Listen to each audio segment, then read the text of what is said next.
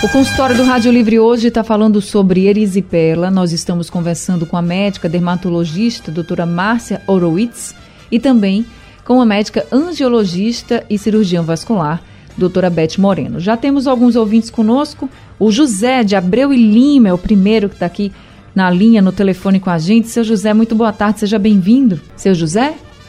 Está na linha 2? Alô? Oi, seu José, tá me ouvindo? Alô, alô, tô. E Ô, você tá me ouvindo? Tô lhe ouvindo agora. Tudo bem? Boa Ah, tarde. tá. Boa tarde. Cheguei agora há pouco da feira correndo pra pegar o seu programa, mulher. Aí tá certo.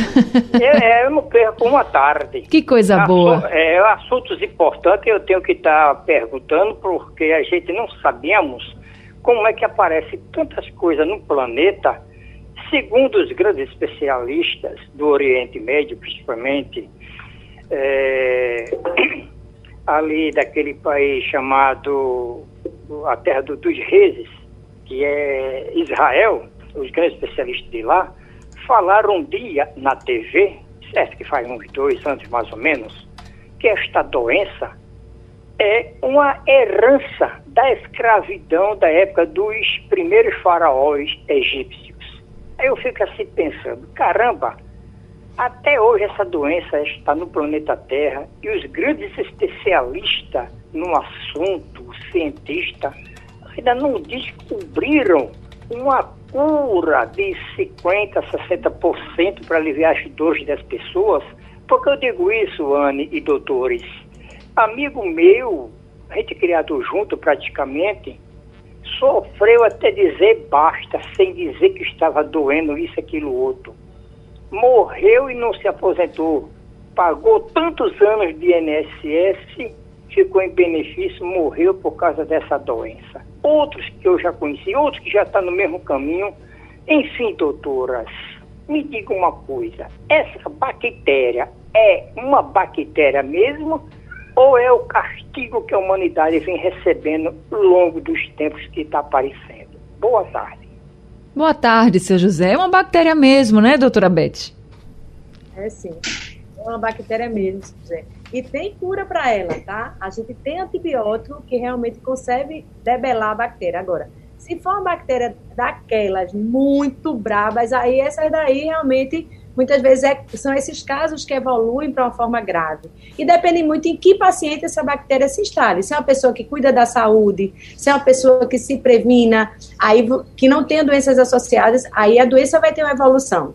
A bactéria vai ser eliminada. Agora, se for uma pessoa que tenha várias doenças, que tem outras complicações do sistema imunológico que não consiga debelar a bactéria e o antibiótico também não, essa bactéria evolui para forma grave. Mas na grandíssima maioria dos casos, não. A evolução é boa, sim. Tá aí, seu José, pode ficar tranquilo, viu? Que tem como a gente tratar e tem cura, olha aí. Verônica de Paratibe também tá com a gente aqui ao telefone. Oi, Verônica, boa tarde para você. Oi, boa tarde, gente. Olha, eu quero fazer uma pergunta. Em 2015 eu fiz uma abdominoplastia. E eu sinto muita câimbra assim na, na, na barriga, né? Sim. Assim, vindo assim pro estômago, falta morrer. O que é que a médica acha disso? Abdominal. Não entendi. Abdômen. Eu Você fiz fez abdominal- abdominoplastia. Certo, Fiz a barriga, né? certo. Aí você tá sinto sentindo muita cãibra depois da cirurgia, é isso? Isso. Ah, tá certo. Então deixa eu passar aqui para a doutora Beth. Tem alguma ligação, doutora Beth? Veja, na realidade, a câimbra que você deve ter no abdômen é porque quando a gente faz abdominoplastia, os músculos aqui do abdômen, eles são suturados um ao outro. E muitas vezes você pode ter esse sintoma daquele repuxamento na barriga, aquela sensação de pressão e câimbras. Agora, não tem nada a ver com erisipela, viu? Erisipela na barriga você não tem, não. Tranquila, né? Tá certo, dona Verônica. Obrigada também pela sua participação. Robson do Cordeiro também está ao telefone com a gente. Oi, Robson, boa tarde. Boa tarde, minha querida Anne. Tudo bem com você, minha filha? Tudo bem com o senhor? Tá tudo bem, graças, Graças a a Deus. Satisfação Deus. imensa estar falando com você, viu? Oh, a minha também, viu? Ligue sempre, fique à vontade.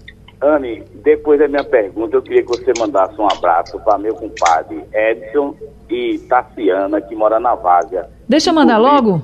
Deixa eu mandar um abraço aqui então especial para Edson e Tassiana. Tá aqui o seu compadre Robson com a gente lá da Várzea. Obrigada por sempre estarem com a gente. Um beijo grande para todo mundo aí da Várzea, também para o Edson e para Tassiana em especial. Ele, inclusive, ele teve erisipele e está tá se recuperando bem Eita. direitinho, porque ele teve que ficar internado, que a dele foi essa que a doutora falou aí. A perna dele ficou escura, tudo, entendeu? Foi mesmo. Estamos muito preocupados com, com, com ele e graças a Deus ele está se recuperando e já está quase sarando. Ele está bem? Ele está bem já. Tá graças bem, a Deus. Entendeu? Aí a minha pergunta para a doutora Márcia e doutora Beth é o seguinte, eu sou diabético e se caso eu vim pegar essa pele, vai ter dificuldade para eu ficar ter dificuldade assim no ferimento, porque você sabe, a diabetes não pode ver ferimento, né? Aí eu queria saber se a gente que é diabetes é, é gravíssima essa doença. Boa então... tarde para você, Ana, tudo de bom, viu? Obrigada, viu, para o senhor também, seu Robson. Vamos torcer para o senhor não pegar essa doença, tá certo? Vamos se cuidar, todo mundo, para a gente não ter essa doença por aí também. Então, doutora Márcia, quando a questão é um paciente diabético, esse tratamento fica mais difícil? Então, o diabético, né, ele tem que ter nossa atenção realmente, porque ele vai ter uma predisposição maior, muitas vezes a vascularização dele também vai ser acometida pela diabetes, né? A imunidade dele, digamos assim, também.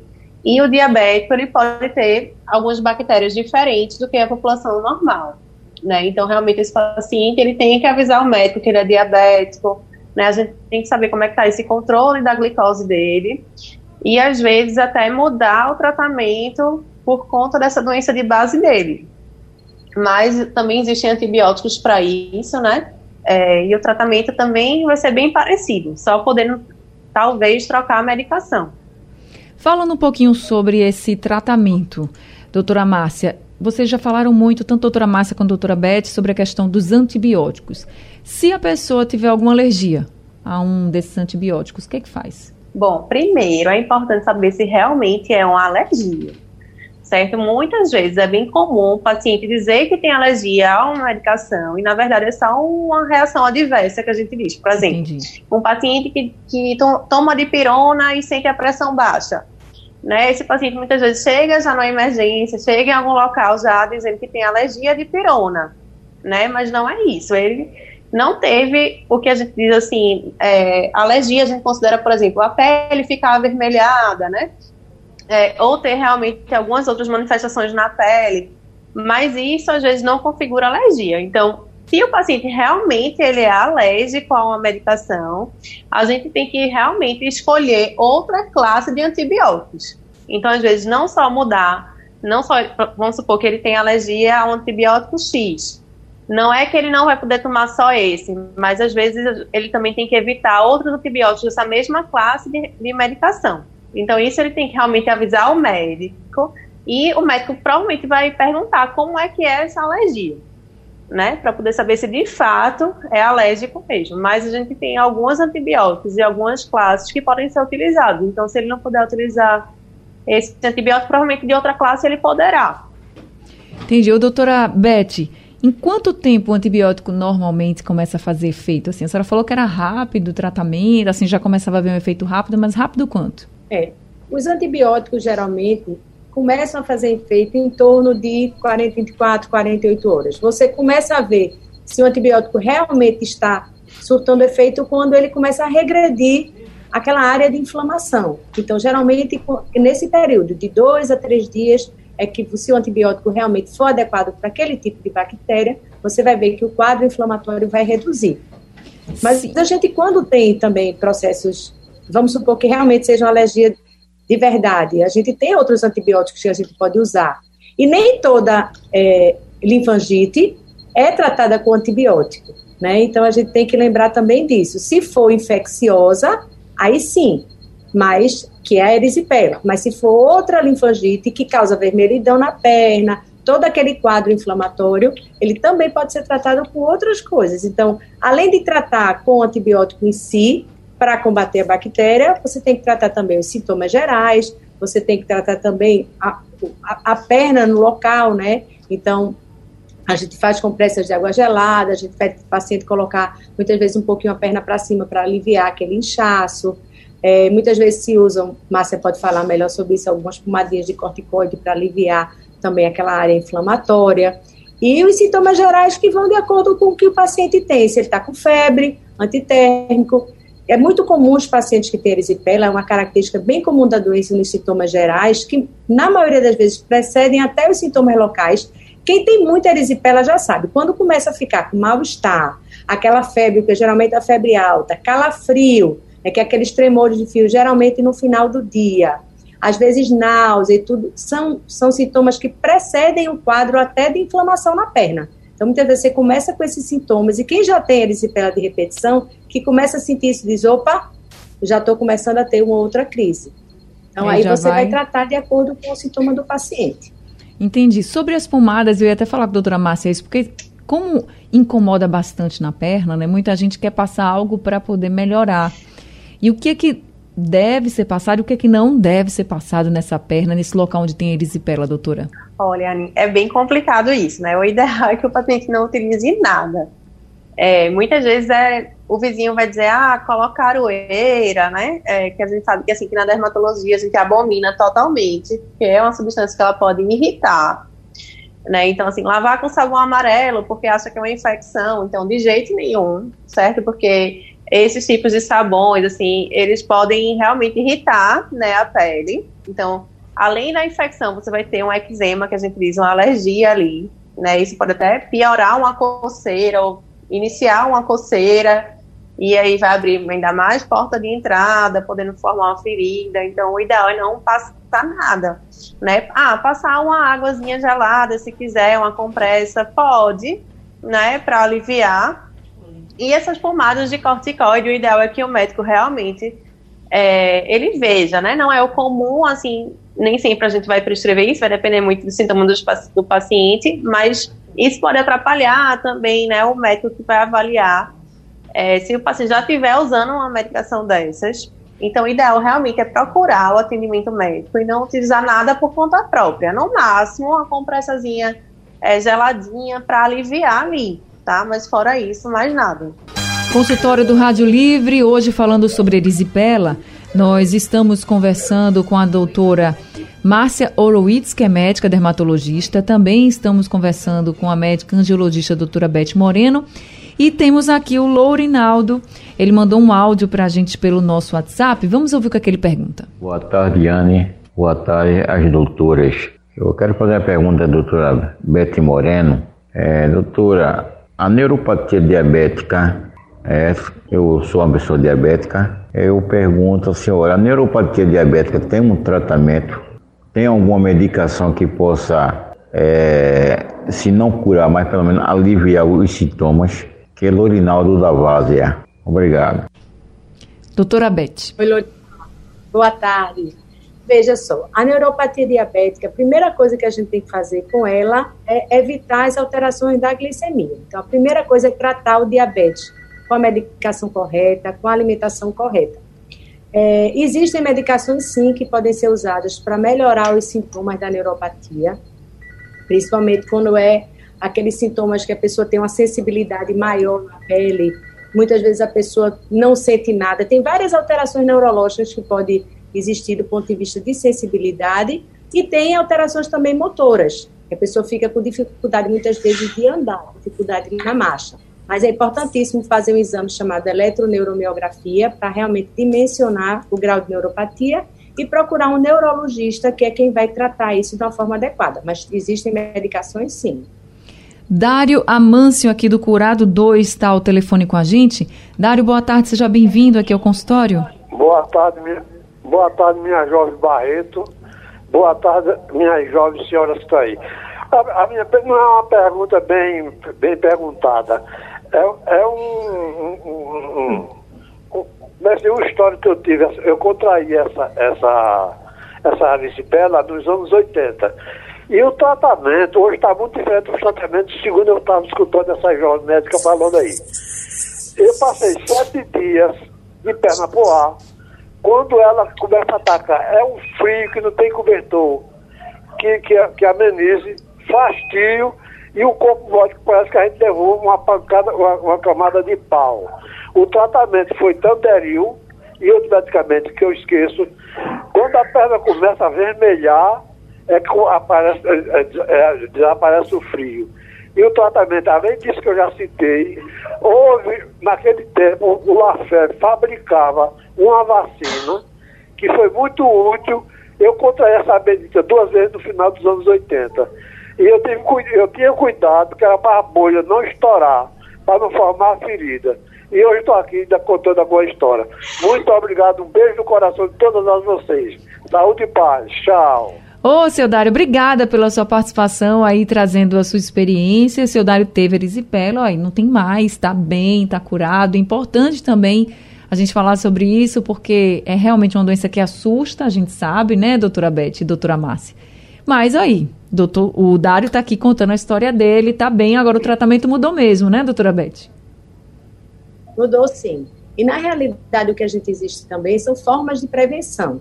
Então, para a erisipela, que é uma doença que tem um índice de recidiva, quer dizer, de volta muito rápida, então o que é que a gente tem hoje em termos de prevenção? É, a gente geralmente dosa, um, um, faz um exame chamado a dosagem de antistreptolizina O, que é como se fosse uma, um, uma dosagem de um para a gente quantificar o grau que a pessoa tem de reação à bactéria. Então, aí a gente, nesse, nesse grau de antistreptolisinol que a gente dosa, a gente vê o valor e vê se vale a pena para esse paciente, depois da segunda crise, começar ou não a fazer um antibiótico periódico. A gente tem muito hábito de usar é, a bezetacil como profilaxia. Essa vacina que ele falou antigamente, que era imunoparvo, que existia, mas pararam de fabricar já faz uns bons anos, que realmente é uma vacina que ajudou muita gente, mas foi parada de fabricar pelo LAFEP, e hoje o que a gente tem é isso. Outra coisa que é interessante, que foi observada inclusive depois da pandemia com o Covid, é que pessoas que estavam fazendo reposição de vitamina D para melhorar a imunidade por conta do Covid, tiveram um índice de recidiva menor de erisipela. Então, isso é uma coisa assim, bem fresquinha saindo do forno, essa informação, e que a vitamina D também funciona como profilático. Então, a gente teria o antibiótico, que é a bezetacil, no esquema que a gente faz, de usar é, trimestral ou, ou, semestral, aí depende do grau, do nível desse exame de antistreptolisinal, e a vitamina D, que seriam as formas de prevenção. Logicamente, não esquecendo os cuidados com os pés, que é extremamente importante. Então, sempre enxugar os pés, manter as áreas entre os dedos sequinhas para não dar a micose, o fungo, como Márcia falou, que é uma, a porta de entrada, uma das mais importantes para o desenvolvimento da erisipela. Agora, se a pessoa, doutora Márcia, não tem nenhum caso de erisipela, nunca teve, eh, não tem essa erisipela de repetição, por exemplo, ela tem como prevenir isso ou não? É, a prevenção vai ficar como o Beth falou, realmente, né? Cuidar. É esse cuidado. É, para não ter nenhuma ferida, né? Secar bem entre os dedos, como ela disse, para não ter a frieira. É, fazer sempre o controle da glicemia, né? Para às vezes o paciente é diabético, ele nem sabe ainda, né? É, então, o paciente tendo um hábito de vida saudável, né? É, exercício físico, é, evitando realmente a obesidade para é, não acabar né, tendo mais um fator de risco. E assim, chegou cansado um dia de trabalho também, colocar os pés para cima, né? Sentir já aquele inchaçozinho. Então, é, todas essas medidas que, que vão evitar justamente esses fatores de risco. A gente até ouvi, ouviu aí o seu Dário dizendo que quando ele teve erisipela, ele botava as pernas para cima, né? Essa também é uma indicação para quem está lá com a perna pesada, doendo, com as manchas, com o problema com a erisipela? É, isso o Beto vai falar, posso falar melhor, mas assim, de uma forma geral, né, a gente sabe que é, o retorno venoso a gente vai ajudar mecanicamente mesmo, né? Quando a gente coloca os pés para cima, a gente está ajudando ali pela gravidade a não ficar aquele sangue parado, digamos assim. Né? Então, em todas essas doenças que é, vêm de uma má circulação, né, às vezes alguns tipos de mancha na pele, a gente orienta realmente os pacientes a colocarem os pés para cima. Tá certo. E doutora Beth, só reforçando isso que a doutora Márcia falou, que eu também queria que a senhora explicasse qual a faixa etária em que mais aparece. Existe essa faixa etária em que mais aparece o problema da erisipela ou pode ser em qualquer idade? Não, existe, mas é uma faixa etária bem larga varia dos 20 aos 90 anos, veja só, que ah, a gente então... na literatura. Podendo ser mais frequente entre 60 e 80. O que a gente observa é que nos homens, os homens que são acometidos são geralmente homens mais jovens, mas pode atingir qualquer faixa etária.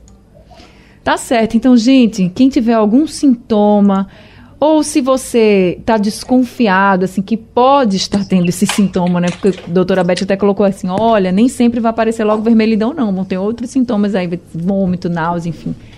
Procura logo um especialista para saber como é que está a sua saúde vascular também. Procura o dermatologista para saber se, aquelas, se essas manchas que estão aparecendo podem ser de erisipela procura um médico, não deixa de se cuidar, é muito importante que a gente se cuide. Deixa eu agradecer aqui ao nosso ouvinte, o Marco Cinema, que pediu esse consultório, agradecer a todo mundo que participou e também às doutoras. Doutora Márcia, muito obrigada por esse consultório e pelas orientações que a senhora trouxe. Obrigada também, Anne, obrigada. Seja sempre muito bem-vinda. E doutora Beth Moreno, sei que aqui é uma antiga conhecida de todo mundo também aqui no consultório. Seja sempre muito bem-vinda aqui com a gente. Muito obrigada por hoje, viu? Ô, Anne, obrigada. Foi um prazer enorme estar aqui com você, estar aqui com Márcia. Boa tarde a todos. Prazer todo nosso. Gente, consultório do Rádio Livre chegando ao fim. O Rádio Livre também. A gente volta amanhã às duas horas da tarde. A produção é de Gabriela Bento. Trabalhos técnicos de Emílio Bezerra, Aldecir Júnior e Wesley Amaro. No apoio, Valmelo. A direção de jornalismo é de Mônica Carvalho. O consultório do Rádio Livre.